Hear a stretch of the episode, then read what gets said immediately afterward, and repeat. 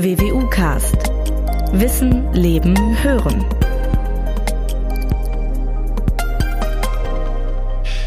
Ich wette, dass mein heutiger Gast ein leichtes Bauchkrummeln bekommt, wenn ich als thematische Andeutung einen weit über Münster und aus dem Fernsehen sehr bekannten Namen erwähne jetzt.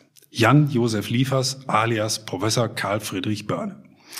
Sie alle kennen ihn aus dem, man kann es nicht anders sagen, beliebtesten aller Tatorte, dem Münster-Tatort.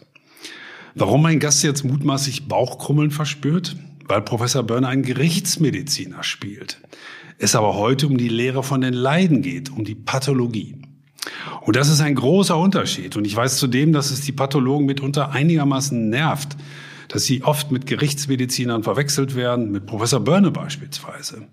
Wie praktisch also, dass wir heute zusammensitzen, um unter anderem das zu klären, mit einem, das darf ich Ihnen jetzt schon versprechen, liebe Zuhörerinnen und Zuhörer, äußerst kompetenten Gast. Mein Name ist Norbert Rohrs, ich bin Pressesprecher der Universität Münster. Jetzt aber zu meinem Gast, Professor Dr. Eva Wadelmann. Die gebürtige Bremerhaverin hat von 1983 bis 90 Medizin an der Universität Kiel studiert bis 1992 war sie Ärztin im Praktikum am Institut für Pathologie des Uniklinikums Bonn. 1997 folgte die Anerkennung als Fachärztin für Pathologie. Von 98 bis 2004 war sie dann wissenschaftliche Assistentin und Oberassistentin. Ab 2008 schließlich Oberärztin am Institut für Pathologie in Bonn. Ab 2011 in Köln. 2013 ging es dann schließlich vom Rheinland nach Westfalen. Sie wurde auf den Lehrstuhl für Pathologie durch die medizinische Fakultät der Universität Münster berufen und ist gleichzeitig Direktorin des Gerhard Domack Instituts für Pathologie am Universitätsklinikum Münster. Ich freue mich sehr, dass Sie sich heute für unseren neuen Podcast Zeit nehmen. Willkommen, Frau Professor Wadelmann. Ja, lieber Herr Robers, es freut mich natürlich ebenfalls sehr, dass ich hier bin und nicht zuletzt aus dem Grund, den Sie erwähnt haben, nämlich um das Thema mal aufzuklären. Was ist denn nun in der Pathologie so los? Was machen wir da den ganzen Tag? Was unterscheidet uns von Professor Börne und seinen Kollegen? Genau, das ist ein Thema, was wir jetzt direkt gleich angehen. Insofern äh, lenken Sie jetzt gerade direkt auf den richtigen Fokus.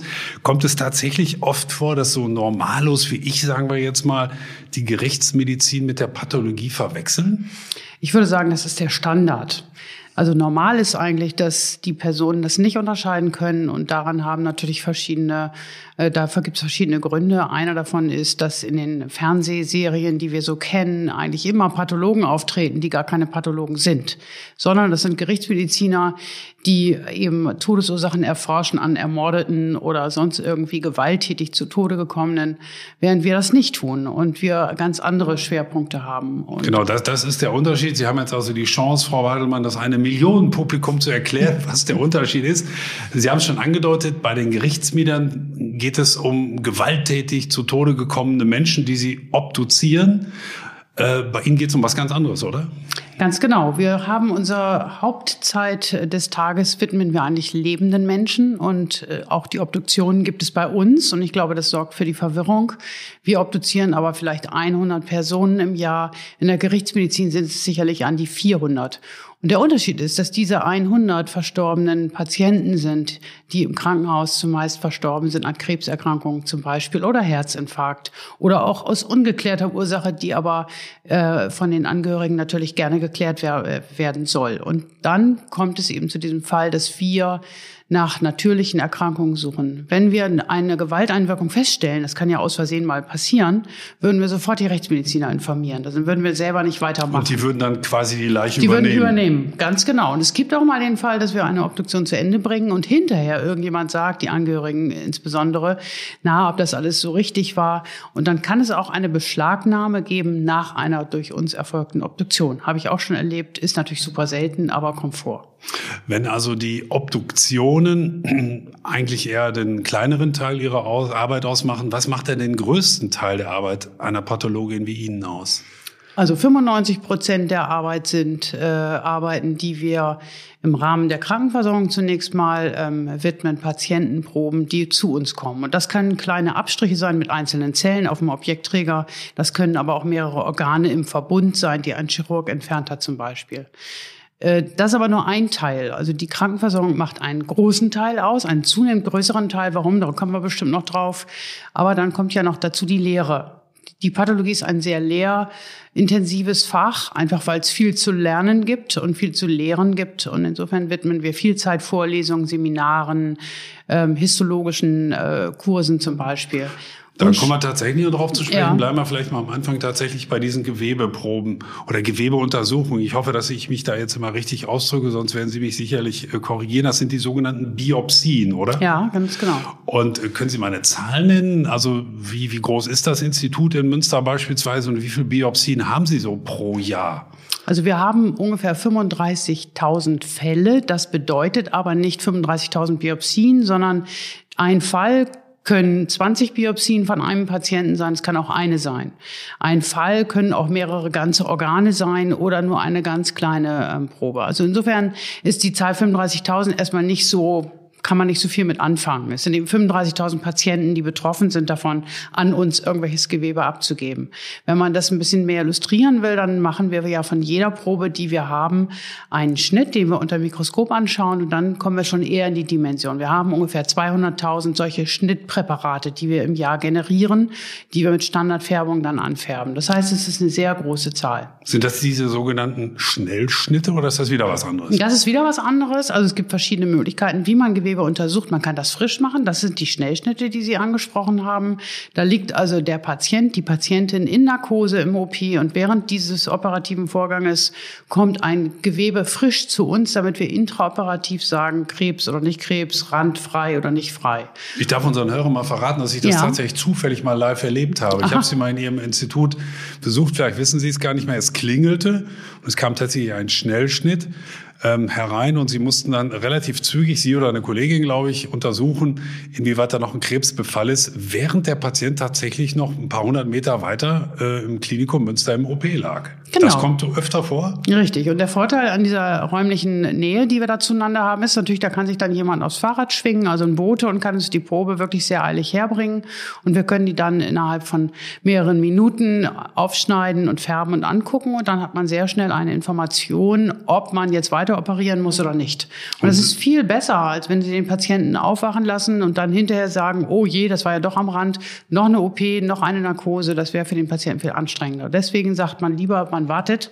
Das Ergebnis ab und so im Schnitt dauert so ein Schnellschnitt also von Abholung oder Entnahme bis Durchsage der Diagnose 20 bis 30 Minuten. Und Durchsage der Diagnose, das durfte ich damals eben auch miterleben, man ruft schlicht und einfach im OP an. Ne? Ganz genau. Man, man ruft im OP ja. an und sagt, den ihr da gerade auf eurem Tisch liegen hat, mit der Probe ist alles in Ordnung oder eben auch nicht. Also es ist wirklich eine, eine Frage von Minuten und ganz simpel auch, man ruft an und sagt, was Sache ist. Ja, und manchmal ist es auch ganz gut, dass man da mal miteinander spricht, denn man kann dann mit dem Operateur auch nochmal besprechen, wo hast du das genau rausgenommen, was ist die spezielle Fragestellung, Fragestellung. Also es ist nicht immer nur so einfach ja, nein. Es kann auch manchmal so sein, dass man das besprechen muss, was das jetzt bedeutet. Und das ist auch für die ähm, Operateure sehr wichtig, dass wir da miteinander dann sprechen. Kommen wir noch mal auf die Fälle ähm, zu sprechen. Frau Wadelmann, 35.000. Wer sind denn üblicherweise die Auftraggeber dieser Fälle? Sind das immer Patienten des Universitätsklinikums Münster oder kommen auch andere? Der Begriff ist jetzt ein bisschen schräg vielleicht, aber Auftraggeber für Sie in Frage? Ja, da gibt es verschiedene ähm, Varianten. Also einmal kann man sagen, zwei Drittel unserer Proben kommen ungefähr aus dem Klinikum und ein Drittel kommt von woanders her. Und die woanders her Proben, das sind also externe Krankenhäuser, die hier im Umfeld von Münster sind, ähm, die wir dann, äh, die gerne mit uns zusammenarbeiten möchten, weil wir eben methodisch gut aufgestellt sind. Und was bei uns ganz besonders interessant ist, ist, dass wir eine spezielle Expertise haben. Wir beschäftigen uns sehr viel mit Weichgewebs- und Knochentumoren. Das machen nicht viele in Deutschland, sodass wir aus ganz Deutschland Konsilproben, also Zweitmeinungsverfahren äh, machen, wo wir dann referenzpathologisch tätig werden bei sehr, sehr seltenen Tumoren, die dann eben auch nicht oft gesehen werden und wo dann häufiger auch mal Fehldiagnosen auftauchen. Wo, wo fängt denn eigentlich Ihr Job als Pathologin an? Und vor allem, das ist der Hauptteil meiner Frage, wo endet er? Also Sie, bekommen, ein, Sie bekommen eine Gewebeprobe, untersuchen die. Hm, stellen Sie dann auch eine Diagnose oder überlassen Sie das einem anderen Facharzt? Erster Teil der Frage und zweiter Teil der Frage. Oder sind Sie auch an anderen Dingen noch beteiligt, zum Beispiel an einer etwaigen Therapieempfehlung? Wo endet da Ihre Arbeit praktisch? Also die Arbeit hat sich immer mehr verbreitert. Ich weiß noch, als ich angefangen habe, Sie haben Bonn erwähnt, ähm, hatte ich einen sehr lehrreichen ähm, ersten Chef und der hat uns damals vermittelt, sag einem Kliniker bloß nie, was er machen soll. Das mögen die nicht. Heute ist es genau andersrum. Heute rufen uns die Kliniker an, auch außerhalb von klinischen Konferenzen, die wir machen und fragen immer, was soll ich denn da jetzt machen? Also mit anderen Worten, wir sind da schon so eine Art Berater geworden und ich habe bei mir in meinem Dienstzimmer auch so ein Bild hängen, da steht drauf Lotse und das trifft sehr, sehr gut unsere Aufgabe. Das heißt, wir fangen bei der Diagnose an, wir sagen dann anhand der Probe, wie ist die Prognose, ist das besonders aggressiv oder nicht so aggressiv, ist das gutartig, ist das bösartig und zum Schluss ähm, sagen wir auch was zur Prädiktion, das bedeutet übersetzt zur Therapie. Also dazu, ob die Pro, ob dieser Patient ansprechen wird auf eine bestimmte Therapie oder auch nicht. Und damit wir das alles in einem guten Rahmen besprechen, treffen wir uns in jeder Woche ähm, stundenlang mit irgendwelchen klinischen Kollegen, Radiologen, Internisten, Chirurgen aus der HNO, also alle Kliniken, die man sich denken kann, und machen sogenannte interdisziplinäre Konferenzen. Und da wird dann alles besprochen. Das kann man machen vor der Operation, das kann man machen nach der Operation. Und ja, das führt dazu, dass die Therapie wirklich besser wird. Also dass mhm. die Patienten wirklich davon profitieren, von diesem Zwiegespräch. Sie haben ein paar Kollegen jetzt angesprochen, mit denen Sie kooperieren. Gibt es eigentlich so Abteilungen oder, oder auch Institute, mit denen Sie besonders eng und besonders intensiv zusammenarbeiten? Ich denke beispielsweise an Krebsforscher oder ist das gar nicht der Fall? Hm, doch, es gibt natürlich ähm, sehr besonders gesprächsintensive ähm, Treffen. Das ist dann äh, zum Beispiel mit den Urologen, die die Prostata operieren oder die Harnblase. Dann natürlich die ganzen onkologischen Besprechungen, wo es mehr um Blutkrebs geht oder auch Erkrankungen der Lymphknoten oder der lymphatischen Organe, also Lymphome. Wir haben sehr intensive Gespräche auch mit den ähm, Hals-Nasen-Ohrenärzten, also alle, die Gewebe entnehmen. Also immer dann, wenn wir eine Probe bekommen, dann sind wir damit für die auch Ansprechpartner. Und wer dann auch immer mit an Bord ist, und die leiden auch genauso wie wir daran, dass es immer mehr wird, also dass wir immer mehr Zeit damit verbringen, das sind die Radiologen, also die die ganzen Röntgenbilder machen, und die Strahlentherapeuten, die häufig bestrahlen, und zwar unabhängig an welchem Organ das ist. Das heißt, wir haben so Fächer, die so breit aufgestellt sind, dass sie eben auch immer gefragt sind. Und die Pathologie ist einfach davon. Die Pathologie, ich habe es bei meiner Eingangsbemerkung schon gesagt, wenn man es wörtlich übersetzt, ist die Lehre von den Leiden. Ja, sehr äh, als schön. ich das so las, habe ich gedacht, boah, das klingt ja so ein bisschen trübsinnig, die Lehre von den Leiden. Äh, trifft das Ihrer Beobachtung und Erfahrung danach auch zu?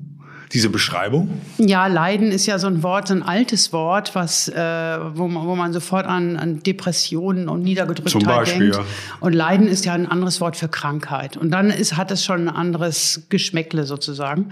Das heißt, ähm, was daran so spannend ist, ist ja die, das Verständnis der Krankheiten. Deswegen ähm, auch die Lehre das gilt auch für uns selbst. Also wir lernen auch ständig dazu. Das ist auch einer der Gründe, warum mir das Fach so einen Riesenspaß macht, dass ich auch heute täglich Dinge sehe, die ich noch nie gesehen habe und die mich dann, äh, die mir große Fragezeichen bereiten und die ich dann lösen muss. Und das ist sehr, sehr spannend und anders, als wenn man etwas macht, wo man sagt, seit zehn Jahren ist es immer dasselbe. Aber nun gut, jetzt bin ich auch routiniert und kann es auch schneller. Also das kann nicht die Herausforderung sein. Also mit anderen Worten, wir haben ähm, die Möglichkeit, an dieser Lehre der Krankheiten uns immer weiterzuentwickeln. Und das macht mir hm. sehr viel Spaß und ich hoffe meinen Kollegen auch. Ähm, andererseits liest man auch häufig so die Beschreibung Lotsen der Medizin. Und Sie sprachen gerade schon davon, dass hier in Ihrem Büro mhm. ein Bild hängt, das einen Lotsen zeigt. Ist das, was ist damit genau gemeint? Lotsen der Medizin. Und finden Sie sich in dieser Beschreibung als Protologin tatsächlich auch wieder?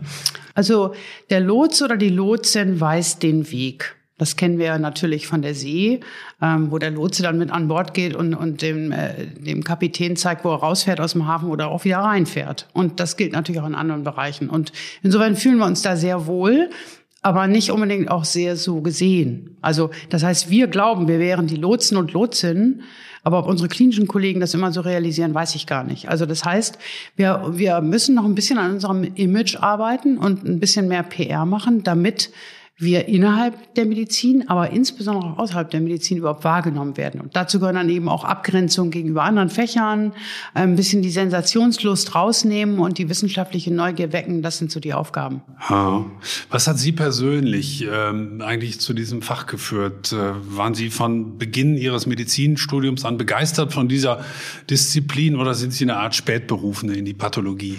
Also die meisten Pathologinnen und Pathologen sind Spätberufene und mehr durch Zufall reingekommen und das ist bei mir genauso. Ich habe also das Studium begonnen mit der mit der Idee, dass ich gedacht habe, ich möchte wissen, wie der Mensch funktioniert. Das hat mich einfach fasziniert, schon in der Schule. Und insofern habe ich dann Medizin studiert, weniger, weil ich mich schon mit Stethoskop um den Hals sah oder äh, in, in irgendeiner schwierigen Operation. Dann während des Studiums war ich total fasziniert von chirurgischen Fächern, also operieren, mit den Händen was machen, weil ich gerne handwerklich aktiv bin. Und ähm, da war das mein Hauptziel. Und dann habe ich zufällig im Rahmen einer Formulatur, also eines Praktikums im Ausland in Kanada, die Möglichkeit gehabt, eine Woche lang in der Pathologie zu hospitieren aus reiner Neugier. Ich hatte im Studium überhaupt keine Vorstellung, was Pathologen machen. Und ich fürchte, heute ist es auch nicht viel besser bei unseren jetzigen Studierenden, was unser eigener Fehler natürlich ist. So, und dann habe ich da also eine Woche lang hospitiert und es war so unglaublich spannend, dass ich dachte, Mann, also das hätte ich ja gar nicht gedacht, dass das so ein tolles Fach ist. Also Sie sind in Kanada auf den Geschmack gekommen? Genau, in Kanada. Und äh, zwar in London, genauer gesagt. Ähm, das gibt's auch in Kanada. So, und dann habe ich, ähm, bin ich wieder wieder zurückgekommen, habe aber gesagt, nein, Chirurgie muss es sein. Und habe dann aber für Arzt im Praktikum, auch das haben Sie erwähnt, das gab es ja mal eine Zeit lang, ist wieder abgeschafft worden, weil völlig unlogisch, warum man den Jungärzten so wenig Geld bezahlen soll, obwohl sie genauso viel arbeiten wie alle anderen. Ähm, und dann äh, habe ich dieses Arzt im Praktikum, habe ich gedacht, das ist so eine Phase, da könntest du dich nochmal orientieren. Bevor du jetzt in die Chirurgie gehst, machst du nochmal Arzt im Praktikum in der Pathologie, kriegst nochmal Kontakt mit allen Fächern. Das ist ja interessant. Und dann war ich ein halbes Jahr dabei und dann war ich schon infiziert.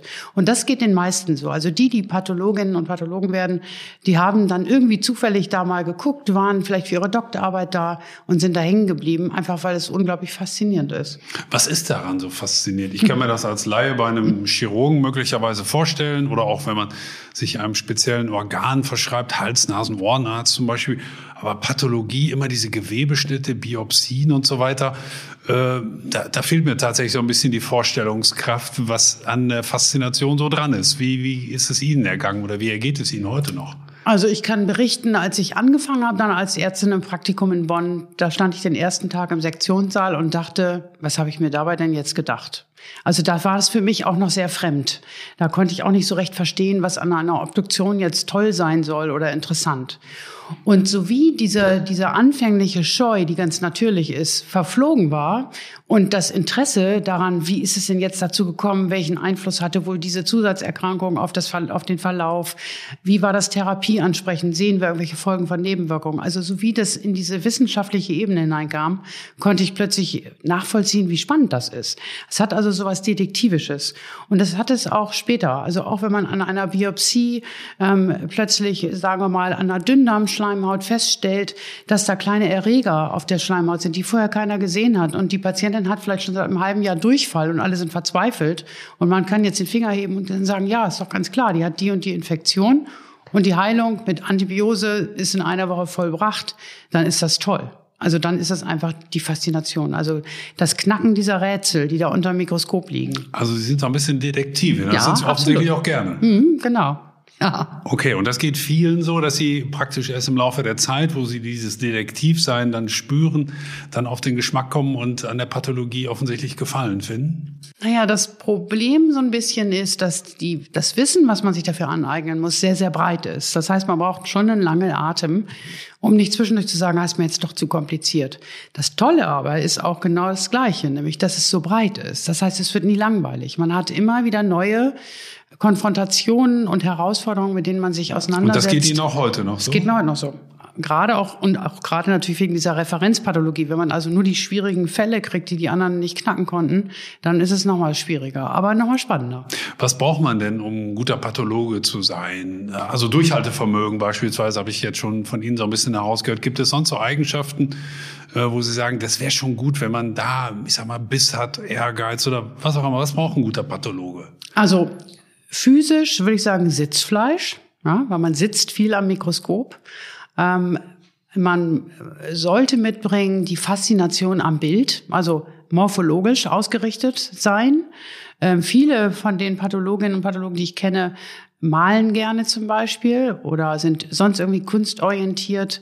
Ähm, das heißt, es ist eine sehr große künstlerische Community, die sich da auch verbirgt. Viele sind im Übrigen auch musikalisch. Ob das jetzt für die Pathologie gut oder schlecht ist, kann ich nicht sagen. Also viele spielen mindestens ein Instrument, sind also irgendwie in dieser Richtung ähm, interessiert. Äh, man sollte mit sich alleine sein können, denn man verbringt natürlich auch Zeit am Mikroskop allein. Aber eben nicht nur. Wir mikroskopieren auch viel zusammen und sprechen miteinander. Und ideal ist natürlich, wenn man jetzt gerade an der Universitätsklinik tätig ist und dort auch Lehre macht und vor allen Dingen auch Forschung, darüber haben wir noch gar nicht geredet, ähm, dass man diese breite, dieses breite Interesse mitbringt. Dass man also sagt, okay, ich will nicht nur nach Schema F immer dasselbe machen, sondern ich möchte Lehre machen, ich möchte andere anleiten, ich möchte ausbilden, ich möchte aber auch selber was Neues rausfinden. Wir haben ja unglaublich viele Möglichkeiten, was wir erforschen können, auch an diesen klinischen Problemen. Das heißt, die Fragen, die sich ergeben in der Medizin, die liegen sozusagen täglich unter unserem Mikroskop. Und diese Awareness, also diese Aufmerksamkeit dafür und dieses, dieses, diese Spannung und zu sagen, oh, die muss ich mal nachgehen, das ist das Salz in der Suppe. Also bei aller Spezialisierung, die natürlich ein Pathologe wie Sie auch logischerweise hat, man, man ist dann auch, das höre ich so ein bisschen raus, auch Generalist. Man kennt sich in vielen Bereichen so ein bisschen aus und das ist auch interessant, aber auch herausfordernd oder wie würden Sie das bewerten? Ja, und ich glaube, wir kommen jetzt auch an so einen Scheideweg. Wir müssen uns überlegen, ob wir das weitermachen können. Wir sind so die letzten Generalisten, außer der Radiologen vielleicht, ähm, die irgendwie alles abdecken, alle Fächer bedienen. Und das wird aber möglicherweise dem explodierenden Wissen nicht mehr gerecht. Wir können das nicht mehr alles in einem Kopf unterbringen. Und deswegen müssen wir uns überlegen, ob wir auch zukünftig diese Breite machen können oder ob wir nicht uns spezialisieren müssten innerhalb des Faches. Allerdings Allerdings sind wir dafür zu wenig Leute. Das heißt, wir bräuchten viel mehr Pathologinnen und Pathologen, damit wir uns zum Beispiel hier in Münster erlauben können, zwei kümmern sich um Magen-Darm-Trakt, zwei kümmern sich um die Weichgewebssarkome, zwei um die Knochensarkome und so weiter. Das können Sie jetzt ewig weiterspielen. Ich fürchte, dass äh, der Vorstand des Klinikums und auch das Dekanat diese ganzen Personen nicht einstellen können, weil es einfach zu viele sind. Aber ist das eine Diskussion, die Sie jetzt gerade hier am Uniklinikum Münster beispielsweise führen, oder ist das etwas, was die gesamte Branche der Pathologen gerade diskutiert? Die ganze Branche diskutiert das und das ist kein spezielles Münster-Phänomen, sondern das ist ein, was unser Fach ergreift. Und was unsere Chance jetzt sein könnte, und das glaube ich, müssen wir unbedingt im Auge behalten, ist natürlich zum einen Digitalisierung. Das spielt eine riesengroße Rolle. Kommen wir in auch noch drauf zu sprechen. Genau. Und zum anderen ähm, auch die Vernetzung und die größere Effizienz vielleicht auch durch künstliche Intelligenz. Wenn wir uns also Arbeiten, die uns sozusagen jeden Tag Zeitkosten abnehmen lassen könnten, indem wir das von Maschinen auswerten lassen und wir die nur noch kontrollieren, dann könnten wir auch viel Zeit sparen. Mhm. Und dann vielleicht auch fokussierter auf bestimmte Themen uns beschäftigen. Auf die Technik kommen wir tatsächlich gleich noch ausführlich äh, zu sprechen, Frau Wademann. Stimmt es eigentlich, äh, dass, oder ich könnte mir vorstellen, dass Pathologen bei einer der sogenannten Geißel der Menschheit, dem Krebs, äh, eine, eine ganz zentrale zentrale Rolle spielen bei der Erforschung und auch bei bei der Behandlung? Also spielen Sie für, für Onkologen eine ganz spezielle Rolle, eine, eine, eine besondere Partnerschaft praktisch? Also ich glaube, es ist normal, dass in der Medizin jedes Fach denkt, immer es steht im Zentrum von allem. Es ist die, die elementare Fachrichtung, die alle anderen steuert. Für uns stimmt es aber auch. Also das muss ich jetzt einfach so sagen, weil tatsächlich, es geht ja darum, dass man versteht bei individuellen Patienten, was unterscheidet die. Wenn jemand Darmkrebs hat und der nächste hat auch Darmkrebs, was unterscheidet diese beiden Patienten? Warum muss ich beide anders behandeln, unterschiedlich behandeln oder gleich? Und genau diese Fragen, also zu ergründen, gleicher Name, unterschiedlicher Verlauf, andere Prognose, das ist äh, sozusagen die Herausforderung. Und dadurch, dass wir durch die zunehmend auch genetischen Analysen an solchen Gewebsproben Unterschiede herausarbeiten können, helfen wir natürlich den Onkologen zu überlegen, welchen Weg sie gehen sollen. Und deswegen auch wieder diese Lotsen-Situation, dass man sagt, okay, wir machen personalisierte Medizin, weil wir personalisiert analysieren. Wir gucken ganz individuell nach eigenen Eigenschaften, die nur in einem bestimmten Tumor nachzuweisen sind, im anderen Tumor aber nicht. Und das macht ähm, natürlich die Individualisierung auch der Behandlung ähm, noch mal spannender. Und deswegen glauben wir tatsächlich als Pathologinnen und Pathologen, dass wir im Zentrum der Medizin stehen, zumindest was die Krebsbehandlung angeht.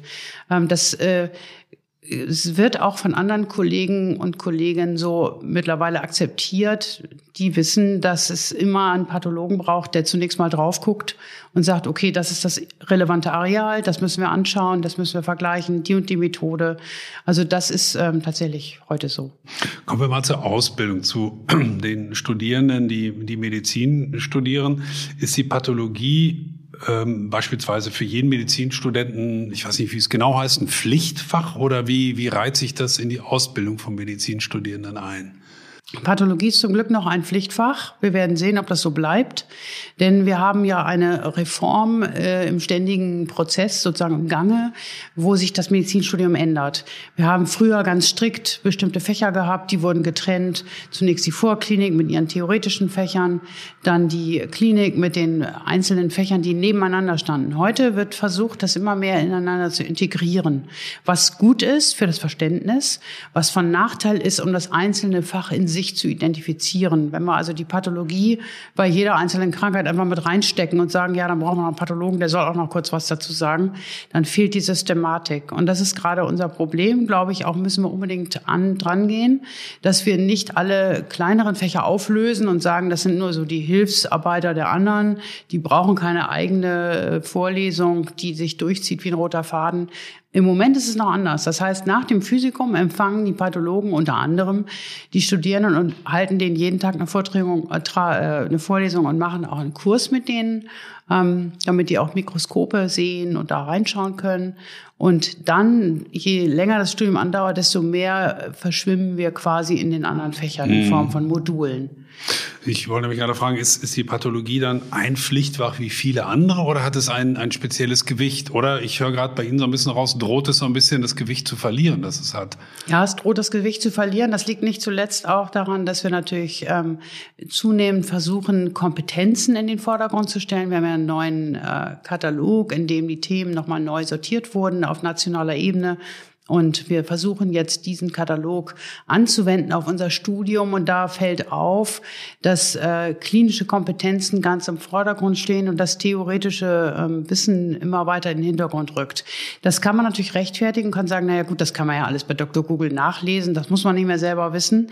Aber ich fürchte, das ist zu kurz gesprungen. Das heißt, wenn wir Wissenschaftler zu, zu dem generieren wollen, die die Medizin weiter nach vorne bringen und wissenschaftlich interessierte Ärztinnen und Ärzte, dann müssen wir darauf achten, dass sie auch die richtigen Grundlagen haben. Und Pathologie ist aus meiner Sicht ein ganz klares Grundlagenfach. So wie die Anatomie in der Vorklinik, wo es darum geht zu verstehen, okay, wo ist welcher Muskel, wie funktionieren die Gelenke und so weiter, kommt dann logischer Schluss die Pathologie, die erklärt, was denn alles krankhaft verändert sein kann. Und dafür brauchen Sie ein Gerüst, einen Baum, der sozusagen von einem dicken Stamm ausgehend sich immer weiter verästelt und dann kann man an die einzelnen Äste Spezialwissen ranhängen. Aber wenn Sie an, bei den Blättern anfangen, kriegen Sie das nie wieder zusammengeknüpft, was da an verschiedenen Richtungen da ist und Sie kriegen vor allen Dingen nicht den großen Überblick. Mhm. Und insofern, ja. Wie groß ist denn der Wunsch der Studierenden nach ihrem Studium auch tatsächlich als Pathologe zu arbeiten? Oder anders gefragt, hat die Pathologie eigentlich ein Nachwuchsproblem oder rennen die in die Bude ein auf gut Deutsch? Wir haben Nachwuchsprobleme und das hat mehrere Gründe. Also erstmal haben alle ein Nachwuchsproblem, glaube ich, im Moment in der Medizin, erstaunlicherweise.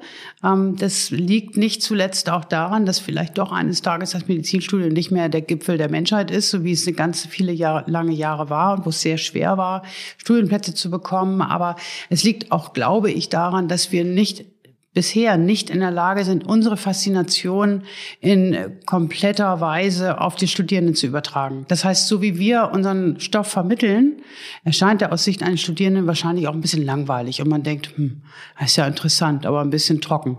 Äh, und das äh, zu vermitteln, was wir wirklich tun jeden Tag, das ist unsere Herausforderung, der müssen wir uns stellen.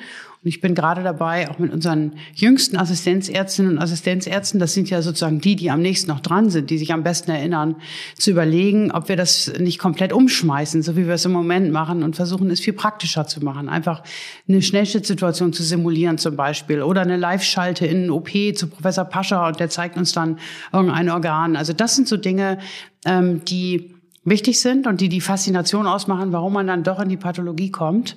Ähm, das heißt, was wir noch ein bisschen mehr berücksichtigen müssen, ist Entertainment. Mhm. Wir entertainen Jetzt sind wir doch wieder bei Professor Börne vom Tatort. Ja, nein, das, das ist leider auch so. Ich weiß. Nein, das ist aber, ich, ich muss es ja zugeben, ähm, das gehört dazu. Man muss sich auch ein bisschen verkaufen und das tun wir nicht, nicht mhm. genügend. Und Womit kann man sonst auch Studenten locken? Ich meine, Sie haben sie ja im Pflichtfach gewissermaßen vor sich. Das heißt, Sie haben sie ja einmal alle äh, vor der Flinte praktisch und können ihnen doch von der Faszination berichten. Oder funktioniert das noch nicht? Kommt das noch nicht so richtig rüber? Doch, wir, wir äh, faszinieren einen Teil von, von den Studierenden und das sind genau die, die dann zum Beispiel eine Doktorarbeit machen in der Pathologie. Und deswegen ist es auch für uns zum Austausch ganz wichtig, dass weiterhin solche Promotionen gemacht werden. Das könnten genauso gut Diplomarbeiten, andere wissenschaftliche Arbeiten sein, aber auf jeden Fall, dass, dass man mehr reinschnuppert, dass man mehr reinkommt. Es ist tatsächlich auch nicht so einfach, den das tägliche Leben wirklich gut an so eine Masse von 140 Studierenden ohne weiteres äh, weiterzugeben. Und deswegen die, die bei uns Doktorarbeit machen, das sind natürlich auch die, die später bei uns arbeiten. Wir haben äh, tatsächlich einige unserer Doktorandinnen und Doktoranden sind mittlerweile bei uns im Team. Und was noch viel wichtiger ist, und darüber bin ich auch sehr froh, seit einigen Jahren können die Studierenden bei uns auch praktisches Jahr machen. Also das letzte Jahr im Studium ist ja praktisch. Da gibt es zwei Pflichtteile, Chirurgie und Innere und einen Wahlteil. Und dieser Wahlteil kann eben auch mittlerweile in der Pathologie absolviert werden. Und von den letzten PJlern, also wir machen das jetzt seit drei Jahren etwa, wir haben jetzt schon drei PJler, die vierte hat heute angefangen. PJler die, und PJlerinnen, muss man sagen, das sind alles Frauen, was mich sehr freut. Ähm, die haben wir alle eingestellt und die sind total brennen, total fürs Fach. Das heißt, mhm. wie kriegt man Leute da rein? Das kann ich Ihnen sagen. Eigentlich kriegt man Leute für jedes Fach begeistert in dem Moment, wo man ihnen Verantwortung überträgt. Verantwortung ist, ist sozusagen der Schlüssel zum Glück. Also selber aktiv was machen, selber mal so einen Blinddarm quer einschneiden, eine Gallenblase aufmachen. All diese Dinge, die bedeutsam sind, auch für diesen jeweiligen Patienten. Das macht es aus. Und das können wir eben mit so einer großen Masse von Studierenden so schlecht simulieren. Aber wenn die im praktischen Jahr da sind, werden die bei uns voll eingebunden ins Team. Und das finden die toll. Das heißt, es ist auch so ein bisschen die Verbindung von wissenschaftlicher Arbeit und klinischer Arbeit, die, die dieses Fach auszeichnet und den einen oder anderen vielleicht noch nicht ganz klar ist, aber der, der was Sie zumindest als sehr verlockend empfinden. Genau, und man kann eben Fragen, die einem selber kommen, auch wirklich selber beantworten. Das heißt, wir versuchen eigentlich auch immer, diese äh, neuen Kolleginnen und Kollegen in unsere Arbeitsgruppen einzubinden, damit die auch teilhaben können und auch selber eigene Ideen und eigene Schwerpunkte entwickeln. Also es geht nicht darum, dass man sozusagen jemanden in seine Arbeitsgruppe nimmt, damit der dann das äh, sozusagen das Kleingedruckte für einen macht oder die mühsamen Sachen, sondern es geht darum, ein eigenes Profil zu entwickeln, also eine eigene Faszination für ein Thema. Und äh, wenn man das dann konsequent verfolgt, dann hat man auch gleichzeitig eine ökologische Nische. Also nur um mal eine Anekdote auszuplaudern, mein erster Chef, von dem ich schon berichtet habe, in Bonn, der hat dann irgendwann das Thema, mit dem ich mich sehr beschäftige, dem habe ich das dann versucht nahezubringen und hat er gesagt, wissen Sie was, das ist ja toll, aber das ist eine wissenschaftliche Sackgasse. Und ich bin danach sehr erfolgreich damit gewesen, weil er sich da einfach vertan hat. Und das passiert. Also das heißt, es muss gar nicht eine sehr häufige Erkrankung sein, mit der man sich beschäftigt. Es kann auch was ganz exzeptionell Seltenes sein, aber es muss einen packen. Es muss einen interessieren. Man muss der Sache auf den Grund gehen. Und das kann man in der Pathologie sehr intensiv tun. Aber wenn ich so, so insgesamt Ihnen zuhöre, Frau Wadelmann, ich höre schon heraus, dass das Fach durchaus noch mit seinem Image zu kämpfen hat. Das ist auch ein bisschen stärker vielleicht für sich trommeln muss. Dazu passt ja irgendwie, ich habe auf den Seiten der Deutschen Gesellschaft für Pathologie mich in der Vorbereitung mal ein bisschen umgeschaut. Und da spricht man tatsächlich von der Pathologie als einer, Zitat, unbekannten Größe, Zitat Ende das klang für mich auch schon so ein bisschen wie so ein Hilferuf. Ne? Und ich dachte, das passt doch nicht dazu, dass das einerseits ein Pflichtfach ist in der Medizin, andererseits eine unbekannte Größe. Wie, wie, wie lässt sich das erklären? Ich glaube, wir sind bisher nicht so begabt darin, äh, unsere tägliche Tätigkeit wirklich darzustellen, also zu zeigen, was wir tun jeden Tag, sondern es ist so ein bisschen so ein dunkles, äh, Kellergewölbeartiges, mit üblen Geruchen, Gerüchen verbundenes Fach, hat man so das Gefühl, Gefühl, das ist völlig falsch. Das heißt, was wir nicht tun, wir holen die Leute nicht rein. Ich kann nur sagen, wenn wir, das haben wir ein paar Mal schon getan, wenn wir hier einen Tag der offenen Tür machen, ähm, dann strömen die Massen. Ja, die wollen das alle sehen, weil das so unklar ist, was wir Suchen tun. Suchen die dann alle Professor Börne? Natürlich. Die sagen auch zu mir, Sie sind doch Kollegin von Professor Börne, dann kriege ich natürlich einen leichten Farbwechsel oder auch der Hals schwillt ein bisschen an. Nein, so schlimm ist es nicht. Dann erkläre ich natürlich ganz geduldig, warum das nicht so ist. Ähm, wobei ich ihn ja auch schon persönlich kennenlernen durfte, ähm, unlängst, ähm, als der letzte Tatort bei uns im Institut gedreht wurde. Und prompt, das muss ich auch noch erzählen als Anekdote, passierte Folgendes. Die westfälischen Nachrichten haben darüber dann auch berichtet berichtet. Und was schrieben Sie in Ihrem Artikel? Dass auch im Institut für Rechtsmedizin gedreht worden sei, was ja gar nicht stimmt. Es wurde in der Pathologie gedreht. Und da sehen Sie schon wieder, wie da schwierig ist, ist das ja, auseinanderzuhalten. Ganz ne? schwierig. Also und Aber wie gesagt, heute stellen wir das ja vor einem Millionenpublikum endlich mal klar. Insofern. Und um nochmal auf die äh, Studierenden zurückzukommen, die Karrierechancen in der Pathologie sind angeblich hervorragend. Das stand auch auf den Seiten der Pathologie. So ist es auch. Und das sage ich natürlich jetzt nicht aus purem Eigennutz, sondern weil ich das Gefühl habe, kaum in einem anderen Fach werden die Nachwuchsärzte so an die Hand genommen wie in unserem Fach. Das heißt, wir besprechen jeden Fall, jeden HE-Schnitt, jede einzelne Probe besprechen wir gemeinsam am Mikroskop, an so Zweier-Mikroskopen. Und es geht kein Befund aus dem Haus, den nicht mindestens ein Facharzt gesehen hat. Die Ängste, die man vielleicht als Jungmediziner hat, dass man irgendwas nicht richtig macht, dass man vielleicht sich vertut, aus Mangel an Erfahrung, irgendwelche Dinge nicht richtig entscheidet, besteht dadurch nicht, sondern man hat die Möglichkeit, immer Rücksprache zu halten. Und das ist gerade in so einem großen Institut wie unserem gut, weil man immer jemanden da hat, den man fragen kann, auch mit unterschiedlichen Expertisen. Und man kann dieses ganze Wissen, was die anderen vielleicht schon haben, auch für sich dann übernehmen und noch vergrößern. Und das ist toll. Also insofern glaube ich, dass äh, zunächst mal für die Arztwerdung sozusagen, also für das äh, Erwerben einer Facharztreife, ist es super in der Pathologie. Und danach ist es so, ähm, wir haben äh, immer die Möglichkeit, dass die Leute auch, wenn sie einen Facharzt dann in der Tasche haben, natürlich auch an der Uni bleiben und idealerweise natürlich gerne, wenn sie sich wissenschaftlich betätigt haben, dass sie dann über alle möglichen Forschungsförderungsmethoden zu äh, Drittmitteln kommen, dass sie Drittmittel natürlich auch beantragen können, dass sie in kooperativen Projekten mit anderen Fächern agieren. Die Pathologen werden eigentlich immer gebraucht, in solch, auch in Verbundprojekten, weil ja irgendwo Gewebe dann doch äh, in irgendeinem Zeitpunkt der Sache untersucht werden soll.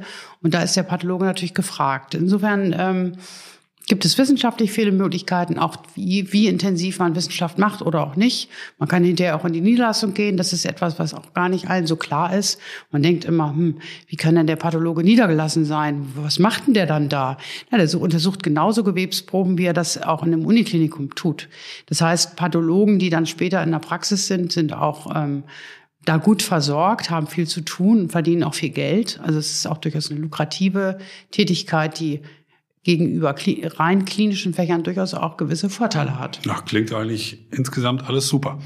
Ähm, kommen wir mal auf die Pathologie an und für sich nochmal zu sprechen. Sie haben es schon äh, bei einer vorherigen Antwort so angedeutet. In Münster gibt es durchaus ein Spezialgebiet. Vielleicht können Sie das gleich nochmal erläutern. Meine Frage war nämlich, arbeiten eigentlich alle pathologischen Institute in Deutschland ähnlich? Also die machen halt alles, was so an Schnitten reinkommt und an Biopsien zu tun ist. Oder gibt es so Spezialgebiete? Die Kieler machen das, die Bonner machen das, die Bonner, äh, die Münchner machen dies speziell und die Münsteraner machen dann was? Ja, das ist tatsächlich eine interessante Frage, auch über die äh, Frage hingehend, äh, wie entwickelt sich das dann über die Zeit? Also bleibt das dann immer so? Macht Kiel dann immer Lymphome und nie mehr was anderes? Das hängt tatsächlich von den Protagonisten ab vor Ort. Ähm, nicht selten wird es beeinflusst davon, was für Schwerpunkte an der jeweiligen Universität vorhanden sind, also am Uniklinikum. Das kann die Sache natürlich mit beeinflussen, weil dann vielleicht jemand berufen wird, ähm, der oder die dann auch genau da reinpasst in diese Interessensrichtung. Da aber so viele Möglichkeiten da sind, in welche Richtung man sich entwickelt, kann es auch sein, dass ein ganz neues Thema aufkommt. So. Und das kommt dann oft so zustande, wenn man zum Beispiel innerhalb des Fachs der Pathologie, wir sind so ungefähr zwei bis zweieinhalbtausend 1000 Pathologen, wenn man also da in Erscheinung tritt, weil man zum Beispiel Fortbildung macht über ein bestimmtes Thema, um es einfach zu halten, sagen wir mal über einen Blinddarm, darüber würde man wahrscheinlich kein, keine Fortbildung halten, aber nur um es verständlich zu machen, dann würden irgendwann die Leute wissen, man also da in Münster, die kennen sich wirklich mit dem Blinddarm aus. Ich glaube, da muss ich mal eine Probe hinschicken, wenn man mal was Schwieriges hat. Und so ähnlich muss man sich das nun für alle möglichen Spezialerkrankungen vorstellen. Häufiger und seltener. Also Brustkrebs, genauso wie Darmkrebs oder Prostata, da kann kann jeder sich noch was vorstellen. Und hier in Münster zum Beispiel haben wir eine Expertise eben nicht für die drüsigen Tumoren, sondern für die, die aus den Spindelzellen oder aus den mesenchymalen Zellen entstehen, also aus dem Bindegewebe. Und aus dem Bindegewebe können dann entweder Weichgewebstumoren entstehen am ganzen Körper, vom kleinen Zeh bis zur, bis zur Ohrmuschel oder im Knochen, knöchernen Skelett können natürlich auch Tumoren entstehen, also Knochentumoren. Das heißt, das weiß man auch unter Pathologen in Deutschland beispielsweise, dass Münster da eine ja. gewisse Spezialität entwickelt hat. Genau. Ein besonderes Fachwissen. Ist das auch ja. mit Ihrer Person beispielsweise ja. verbunden? Weil Sie dann eben die Expertin dafür sind? Okay. Genau. Aber nicht alleine. Professor Wolfgang Hartmann, der auch bei mir ist, der zum Glück aus Bonn mit nach Köln dann auch hier hingekommen ist, ähm, der die translationale Pathologie bei uns leitet als eigene Sektion. Auch der hat diese Expertise, denn ganz alleine kann man das auch nicht machen. Sonst könnte ich ja nie in Urlaub fahren oder irgendwie mal nicht da sein oder zum oder Kongress. Oder mal einen Podcast mitmachen. Genau, oder sowas hier, weil äh, dann wäre ja das Institut verwaist. Also das ist schon gut, wenn man natürlich versucht, dann auch eine Gruppe um sich herum zu gruppieren. Und Und noch besser ist, wenn das Klinikum selbst auch dieses Interesse hat. Wenn also auch in der Orthopädie, das ist viele Jahre lang auch sehr, sehr führend gewesen in Münster und man wird sehen, wie die Zukunft sich entwickelt. Jedenfalls, wenn auch andere Fächer wie Orthopädie, Chirurgie, Radiologie, Strahlentherapie, wenn die mit an diesem Strang ziehen. Wenn man also gemeinsam dann auch Patienten behandelt. Und das ist was, was wir hier in Münster sehr intensiv tun. Da kommen aus der ganzen Welt Patientinnen und Patienten, die sich hier behandeln lassen auch im Verbund mit der Kinderonkologie, weil eben Sarkome ganz häufig bei Kindern auftreten. Ähm, und ja, das ist dann natürlich auch sehr befriedigend, wenn man nicht nur theoretisch arbeitet oder anderen Leuten nochmal die Diagnose nachguckt, sondern wenn dann auch Patientinnen und Patienten davon profitieren. Hm. Wir, kommen bei diesem Podcast sicher nicht dran vorbei, auch aus guten Gründen, ähm, auf einen Namen zu sprechen zu kommen. So ist auch Ihr Institut überschrieben, Gerhard Domak. Die Münzersche Pathologie ist eng mit diesem Namen verbunden. Der ehemalige Nobelpreisträger, der von 1925 bis 1929 an der WWU gelehrt und geforscht hat. Welche Bedeutung hatte oder hat Gerhard Domark für die Pathologie, für die moderne Pathologie? Nun, Gerhard Domark ist natürlich ein Pathologe, der einen Nobelpreis erhalten hat. Das alleine zeichnet ihn schon mal als eine ganz besondere Person aus. Ähm, und dann muss man sagen, äh, was er vorgelebt hat in einer Zeit, als, als es absolut unüblich war. Er hat ja dann, nachdem er hier seinen Lehrstuhl hatte, ist er in die Industrie gegangen. Das ist etwas, was heute, da ist die Durchlässigkeit relativ groß, dass man äh, in die Industrie und wieder zurückgehen kann. Damals war das völlig obsolet. Das heißt, er ist zu Bayer gegangen, hat da ähm, intensiv geforscht geforscht, einfach weil Bayer gesagt hat, wir bauen dir ein eigenes Labor in Wuppertal und da kannst du alles, was du rausfinden möchtest, beforschen. Und das war für ihn optimal. Das heißt, er hat vorgemacht, dass wenn man so ein Joint Venture macht, wo man wirklich dann eine ganz gezielte Fragestellung bearbeitet, dass man dann sehr, sehr erfolgreich ist. Das ging damals um Tuberkulose und Lepra, alles Erkrankungen, die man nicht gut behandeln konnte bis dahin. Und er hat es einfach durch sehr systematische Forschung gezeigt, dass es doch geht. Und insofern hat er ähm, für einen Pathologen einen ungewöhnlichen Weg Weg gewählt, der aber von großem Erfolg gekrönt war. Und deswegen hat er ja dann 39 auch den Nobelpreis erhalten, weil er wirklich tausenden Menschen das Leben gerettet hat, so muss man sagen. Sie sagten schon, er ist bisher der einzige Pathologe. Ist, ist dieses Gebiet praktisch jetzt ausgeforscht oder sehen Sie die Chance, Nein. dass möglicherweise noch mal ein Pathologe oder eine Pathologin da zum Zuge kommt? Beim Nobelpreis meine ich jetzt. Ich bin da sehr optimistisch. Also, dass Sie ihn bekommen? Da, nein, ich jetzt nicht. Aber äh, es gibt wirklich so interessante Forschung in der Pathologie und ähm, ich bin da sehr optimistisch, dass der Tag wieder kommen wird. Ähm, es, ich will auch nicht sagen, dass die anderen sich vordrängeln. Das stimmt nicht. Ähm, es ist immer natürlich trotzdem eine Frage, wie man es darstellt, wie man es vermarktet, wie man damit umgeht, wenn man was Tolles gefunden hat. Ähm, kommen wir mal auf Ihr tägliches äh, Allerlei zu sprechen, Frau Weidelmann. Ist das Mikroskop, Sie haben schon gesagt, man muss Sitzfleisch haben, ist das nach wie vor das Hilfsmittel Nummer eins für einen Pathologen bei der täglichen Arbeit oder was gibt es noch für andere Verfahren oder wie, wie muss man sich so einen Arbeitsplatz auch einer Pathologin vorstellen? Also der klassische Arbeitsplatz umfasst tatsächlich auch ein Mikroskop, aber wir sind da gerade im Wandel begriffen. Man kann diese Glasobjektträger, die wir unter das Mikroskop legen, ja ebenso gut auch in einen Scanner schieben. Und der Scanner schiebt, der scannt dann dieses, dieses ähm, Objekt ab und produziert eine digitale Datei. Und die kann ich mir natürlich auf dem Bildschirm angucken. Und wenn ich die auf dem Bildschirm angucken kann, kann ich sie auch mit entsprechender äh, Software auch analysieren. Das heißt, ich kann auch den Computer bitten, such du mal, mal die Bakterien oder such du doch mal dieses oder jenes Muster. Und das ist das, was im Moment gerade passiert, in großem Stil. Das heißt, es werden dann, sagen wir mal, 1000 Prostatakarzinome einem Rechner reingeschoben, also gescannt und dann durch entsprechende Algorithmen äh, wird der Computer so trainiert, dass er das Karzinom irgendwann erkennt und auch ausmessen kann und sagen kann, welches Volumen und wie viel Zentimeter und wie, wie ist die Prognose und all diese Dinge, die können wir recht bald, glaube ich, teilweise können wir es schon, aber die können Dann wir recht bald. Dann brauchen wir aber gar keine Pathologen mehr. Genau, könnte man jetzt meinen. Ähm, natürlich wissen wir alle, ein Computer Computer ist nur so schlau wie sein Besitzer, wobei das vielleicht eines Tages auch nicht mehr stimmt. Aber das heißt, im Moment brauchen uns die Rechner noch, damit wir sie trainieren. Ob das in zehn Jahren noch so ist, ich bin sicher, das wird immer noch so. Was wir wollen, ist ja nicht, wir wollen nicht unsere gesamte Diagnostik abgeben, nur die lästigen Sachen. Also das, was Zeit kostet. Oder das, was, wo man vielleicht ähm, nicht äh, objektiv genug ist. Man muss eins sagen, ein Rechner dem ist es egal, ob er jetzt 10.000 Schnitte auswertet oder 20.000. Der 20.000er Schnitt bei einem Pathologen unterm Auge führt zu einer gewissen Ermüdung. Das heißt, man, man wird ähm, nutzen können, dass man ein Medium hat, was objektive Daten liefert und dann muss man die aber natürlich in intelligenter Weise aufs Leben übertragen. Und da sind wir dann doch wieder da. Also insofern, ich mache mir über die Pathologie keine Sorgen. Wir sind jetzt äh, schon mittendrin praktisch im Thema Digitalisierung. Ähm, ich, ich höre bei Ihnen raus, die Digitalisierung, die unser aller Leben ja natürlich längst erfasst hat, hat auch die Pathologie erfasst und hat sie auch schon verändert, Fragezeichen. Und glauben Sie, dass sie sie noch viel stärker verändern wird?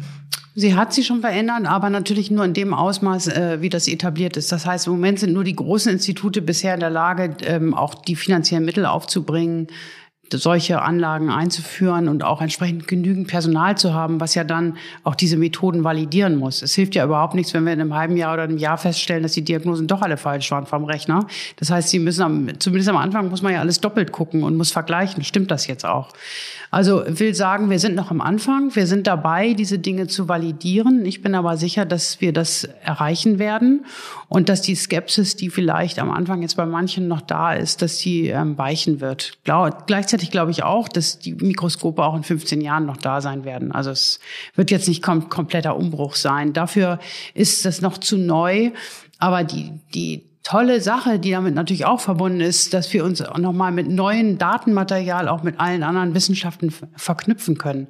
Das heißt, die Integration unserer morphologischen Daten und immunochemischen und molekularen Daten mit den klinischen Daten, das ist im Moment das die größte Herausforderung, aber auch die größte interessante Spielwiese, da haben wir nur das Problem, dass wir viele kleine Schwierigkeiten wie Datenschutz und äh, Rechnerkapazitäten ähm, noch überwinden müssen, bevor wir das richtig ausnutzen Das heißt können. auch so ein Begriff oder so ein Phänomen wie künstliche Intelligenz ist etwas, was Sie in der Pathologie schon heute intensiv nutzen und auch da die Frage, glauben Sie auch noch viel intensiver nutzen werden? Ja, auf jeden Fall. Das werden wir. Auch da natürlich wieder abhängig davon, wie viel Geld man in die Hand nimmt. Tatsächlich ist auch leider das wieder so ein finanzielles Thema. Aber es ist so, im Moment ist es so, Speicherkapazitäten und wir produzieren riesige Datenmengen mit unseren histologischen Bildern. Speicherkapazitäten sind ein Thema, ähm, Leitgeschwindigkeiten der Leitung in unserem alten Institut bis hin zu ähm, auch den Kosten, die solche Aufbewahrung von solchen Daten generiert, das und Rechnerkapazitäten, um das alles miteinander zu verrechnen ähm, und daraus dann was raus zu extrahieren, das ist im Moment die Herausforderung. Aber an der Tatsache selber, dass Ihnen Digitalisierung und künstliche Intelligenz auch im Sinne der Patienten helfen kann, daran haben Sie gar keine oder haben Sie keine Zweifel. Ich das vor allem darauf, dass sie eben sagt, naja, nach dem 20.000. Schnitt wird man vielleicht auch mal ein bisschen müde und ist vielleicht ein bisschen abgelenkt und gestern hatte ich einen schweren Abend. Der Computer, dem ist das egal. Also ist auf den Computer bei manchen Befunden auch schlicht und einfach vielleicht mehr Verlass, weil er einfach sein Programm abarbeitet und fertig? Naja, das, äh, das hängt ein bisschen davon ab, wie man ihn trainiert. Denn was äh, sozusagen die Erfahrung heute von einem älteren Pathologen wie mir sozusagen unterscheidet vom Rechner, ist natürlich, dass ich auf Erfahrungswerte zurückgreifen kann, die ich nur ganz schwer dem Rechner vermitteln kann, sozusagen. Also warum glaube ich jetzt, obwohl das ein schlechter Schnitt ist, der viel zu dick ist und die Färbung ist auch nicht gut, dass das ein Karzinom ist, wo der Rechner sagt, kann ich auswerten. Also all diese Fragestellungen, ähm, was ist sozusagen Gefühl, Intuition und sowas, alles dazugehört, was sie eben aber nur schlecht nach Maschine vermitteln können. Das ist sozusagen die, die Spanne oder die Differenz, die uns noch trennt von, von dem, dass der Computer besser ist als wir.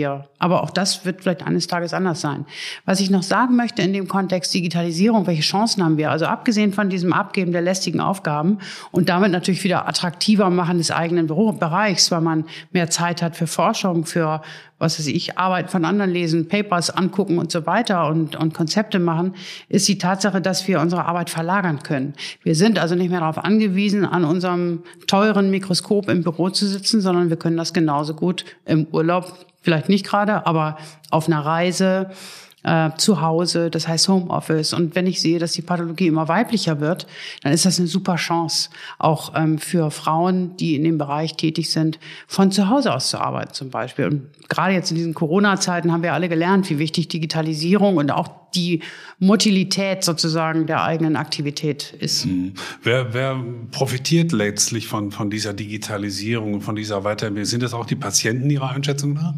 Auf jeden Fall. Denn was wir machen werden, und das würde ich mir auch sehr wünschen, während also unser Rechner im Institut die ähm, Bakterien in der Magenschleimhaut sucht und ich mich damit nicht plagen muss, kann ich zum Beispiel mich mit anderen Experten über irgendeinen schwierigen Weichgewebstumorfall unterhalten, den wir digital miteinander angucken. Das heißt, das macht der Rechner mal so nebenher, während Sie sich den genau. eigentlich anderen wichtigen Dingen widmen können. So sieht's aus, genau. Das wäre meine Traumvorstellung, weil das würde wirklich nochmal eine neue Tiefe bedeuten. Also das würde bedeuten, dass man eben nicht seine Zeit damit verbringt, ähm, diese Routinetätigkeiten, die alle in Deutschland machen, in den Pathologien ähm, durchzuführen, sondern dass man sich ich will nicht sagen den wichtigen Dingen, aber den Dingen, die mehr Liebe und mehr Zuwendung brauchen, widmen kann. Ist das unter allen Pathologen unstrittig oder merken Sie bei manchen auch so ein gewisses Bauchgrimmen, dass man sagt, naja, so richtig wohl ist mir nicht, dass wir dann an den Computer alles zutrauen und Digitalisierung ist mir irgendwie ein bisschen suspekt in diesem Zusammenhang. Da gibt's glaube ich, alle Abstufungen. Ähm, es ist ja auch noch nicht so, dass es jetzt irgendwie schon äh, Standard wäre. Also es gibt keine Institute, wo das nur noch der Rechner macht. Ähm, Im Moment sind wir an dem Punkt, dass wir sagen, digitalisiere ich meine Schnitte Ausschnitte oder nicht. Und dann gucke ich mir die digitalen Präparate aber selber am Rechner an.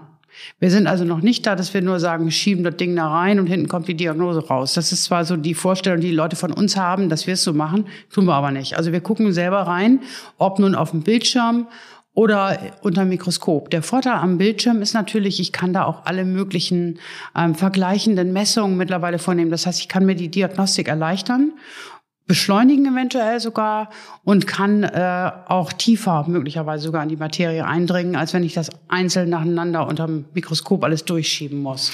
Würden Sie sich auch wünschen und wäre das auch etwas, was damit möglicherweise sich am Horizont abzeichnet, dass Sie auch mehr Zeit für die Lehre haben? Auf jeden Fall.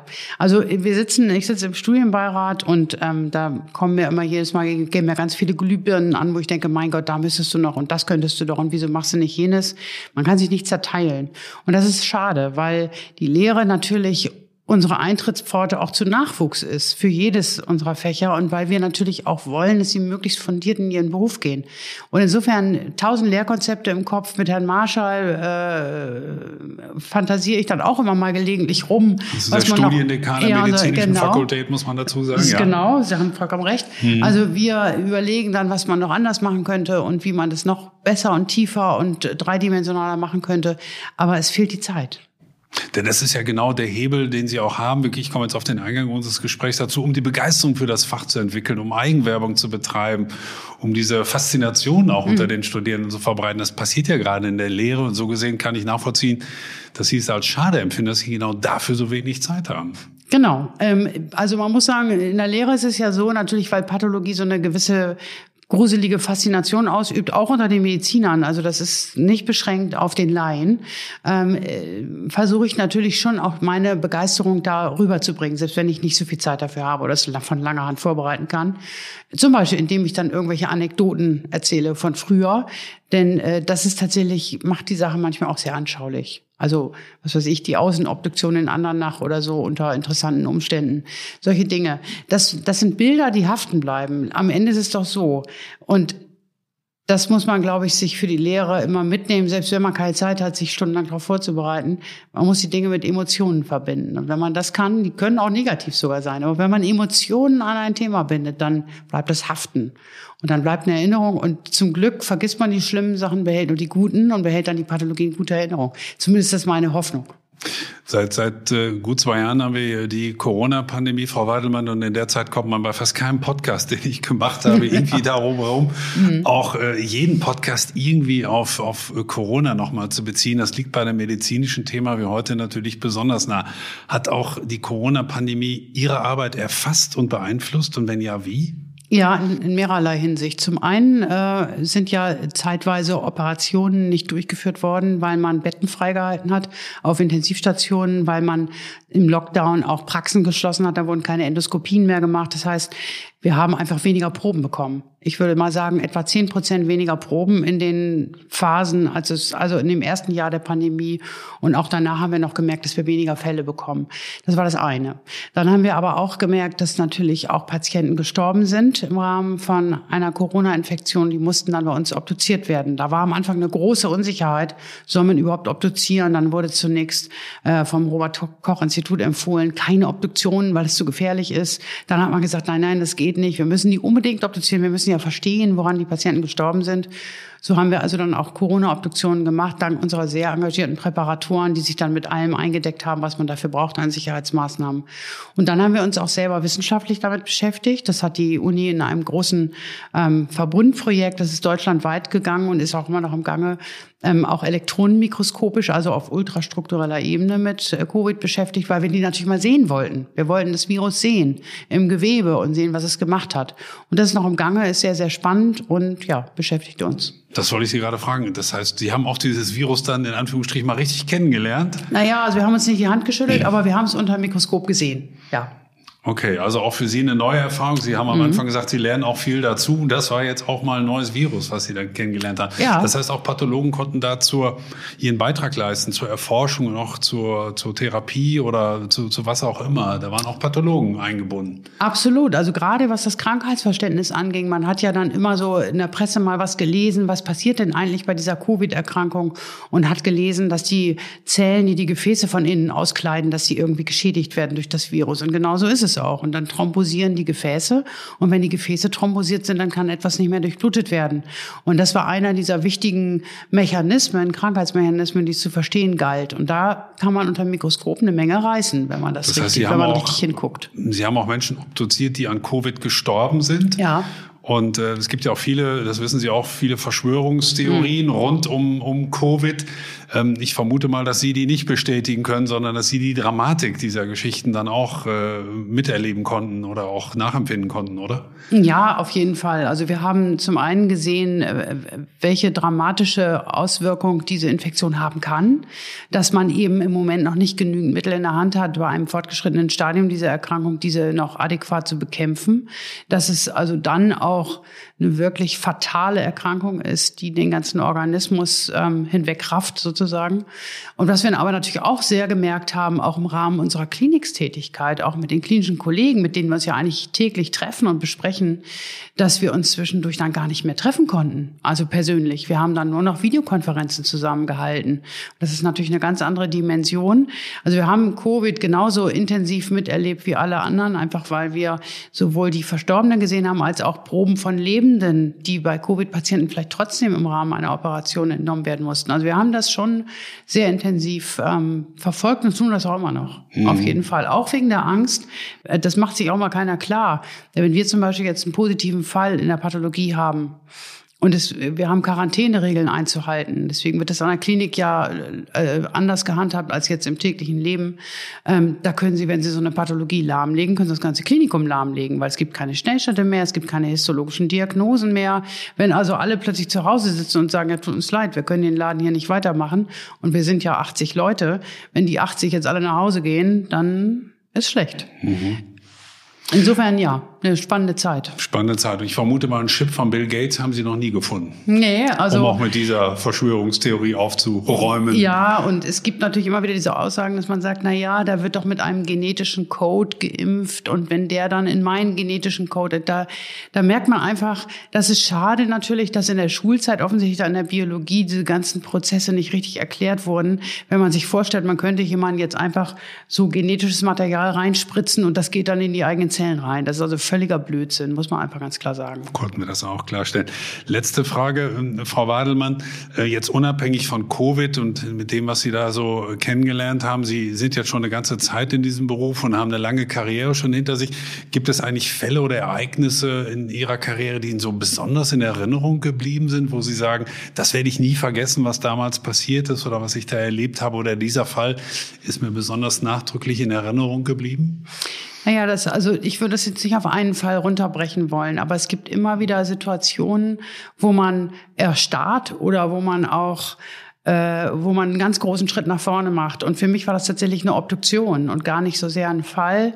Das war ein Oberarzt einer Klinik, mit der wir sehr intensiv zusammengearbeitet äh, hatten, ähm, der eines Tages zu Hause zusammengebrochen ist am Wochenende. Und ich hatte dann die Aufgabe, ich war schon Fachärztin, eigentlich schon den, dem Obduktionssaal entwachsen sozusagen, mit einem anderen, ebenfalls Facharzt damals in Bonn, dorthin zu fahren und die Obduktion zu machen, weil alle wussten, dass können wir un unmöglich jetzt irgendeinem Jungassistenten übertragen. Und dann haben wir eben festgestellt, dass bei diesem ähm, Oberarzt eine bis dahin unbekannte Herzerkrankung bestand. Der hatte also eine sogenannte Kardiomyopathie. Der Herzmuskel war krank, eine auch durchaus vererbbare Erkrankung. Und der hatte auch Kinder, der war so Mitte 40. Und das muss ich sagen, hat mich sehr nachdrücklich beeindruckt und auch davon überzeugt, wie wichtig diese Obduktionen sind, um manchmal solche Dinge zu entdecken, die keiner wusste vorher, so dass ähm, ich da auch schon verstanden habe, dass Obduktionen auch weiterhin unsere Pathologie begleiten, auch wenn wir uns vielleicht lieber mit molekularer Diagnostik und irgendwelchen sehr abgehobenen Methoden beschäftigen wollen. Aber diese Fragen, also die Relevanz unserer Diagnosen für die Familie selbst, aber auch für andere Familienmitglieder. das ist, glaube ich, das Salz in der Suppe. Und das fasziniert mich eigentlich immer wieder, wenn man also so einen Zusammenhang erkennt. Auch bei, letztendlich auch bei Krebserkrankungen. Wir wissen, dass zehn Prozent aller Krebserkrankungen erblich bedingt sind. Und diese Familien zu identifizieren und denen dann auch die Möglichkeit zu geben, eine andere Vorsorgefrequenz wahrzunehmen, aufzupassen, dass sie eben nicht so einen fortgeschrittenen Krebs kriegen. Das sind die Dinge, die mich besonders beeindrucken. Ja, meine sehr verehrten Damen und Herren, jetzt kann ich endlich verstehen, der ich vorher noch nicht viel von Pathologie verstanden habe, warum das tatsächlich ein faszinierendes äh, Fach ist. Das war ein tolles Gespräch, muss ich äh, sagen, Frau Weidelmann, mit Ihnen. Ein tolles Gespräch mit einer Ärztin, die einen geradezu, wie Sie selber sagen, detektivisches Interesse an ihrem Fach entwickelt hat und äh, uns dieses Fach vorgestellt hat. Und die Generalisten, vielleicht die letzten Generalisten unter den Medizinern. Und sie haben da eine tolle Werbung auch für betrieben. Das ist auch offensichtlich nötig, denn Pathologen, die Pathologie hat insgesamt nach wie vor ein Nachwuchsproblem, aber vielleicht konnten wir das ja heute zumindest zu einem kleinen Prozentsatz mit diesem Podcast ändern. Das würde ich mir jedenfalls auch in Ihrem Sinne wünschen. Ich danke Ihnen sehr für dieses Gespräch. Danke an eine Lotsin der Medizin, wie es so schön heißt.